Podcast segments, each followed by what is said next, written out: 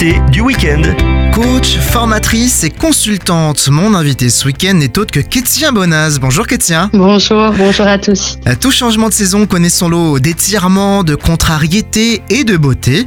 Euh, Pour autant, il n'est pas toujours facile d'adopter une position ferme face aux sollicitations et propositions, même, voire surtout, quand elles rejoignent certains désirs. Alors qu'on se le répète, dire non n'est pas une tare, n'est-ce pas Kétia Non, absolument. Ce qui est d'ailleurs euh, assez surprenant, c'est que c'est l'un des premiers mots qu'on apprend, ou en tout cas que les enfants apprennent à dire. Ils apprennent à dire non avant d'apprendre à dire oui.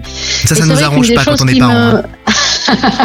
c'est pas faux. Bon, donc pas qu'on en tienne toujours euh, rigueur, mais euh, non. Ce qui est intéressant, c'est de, se- dire pourquoi est-ce que avec l'âge, on n'arrive plus en fait à dire non et on a l'impression souvent que euh, c'est ou l'un ou l'autre, hein, ou oui ou non, et qu'il y a la team non et la team oui. Poser des limites aux autres a davantage de sens finalement aussi lorsqu'on arrive à se fixer nos propres limites. Alors ça, c'est sûr, oui. Il est nécessaire de savoir ce qui est acceptable pour nous-mêmes, euh, que ce soit euh, en termes de nos limites personnelles, hein, de, du besoin que l'on a, du repos, d'activité, des relations qui sont OK, celles qui ne le sont pas, mais aussi euh, au niveau de nos relations et des limites dans la famille, dans le travail, etc., ce qui est acceptable ou qui, ne l'est pas.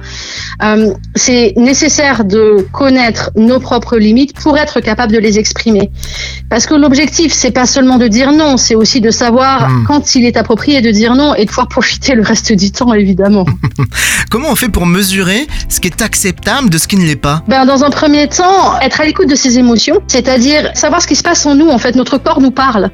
La petite boule au ventre, euh, le frisson, euh, le corps qui se crispe, euh, ou après toute la somatisation qui peut avoir lieu, va va nous parler.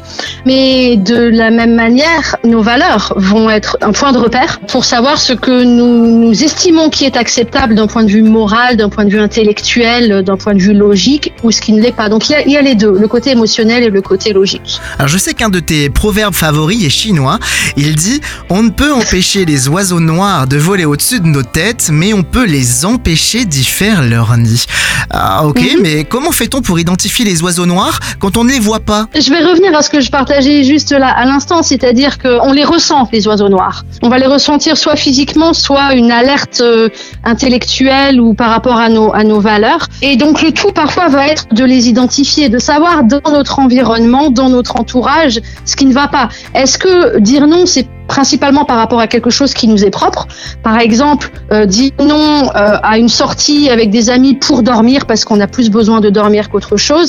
Est-ce que c'est par rapport à des situations ou des relations extérieures? De se dire bah voilà là telle chose ça dépasse une de mes limites, cette blague ne me fait pas rire, ce travail supplémentaire je ne peux pas la- l'assumer, il va falloir que je priorise, etc.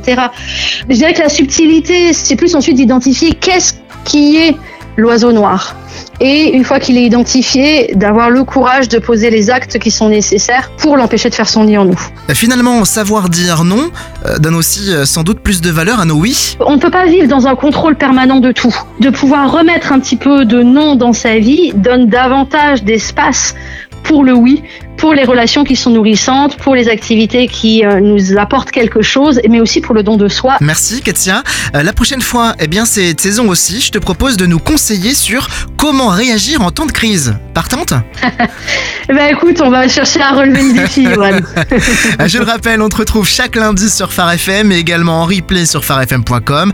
Euh, Pour aller plus loin, on peut aussi visiter ton blog ketiabonas.fr. Retrouvez ce rendez-vous en podcast sur farfm.com slash replay. you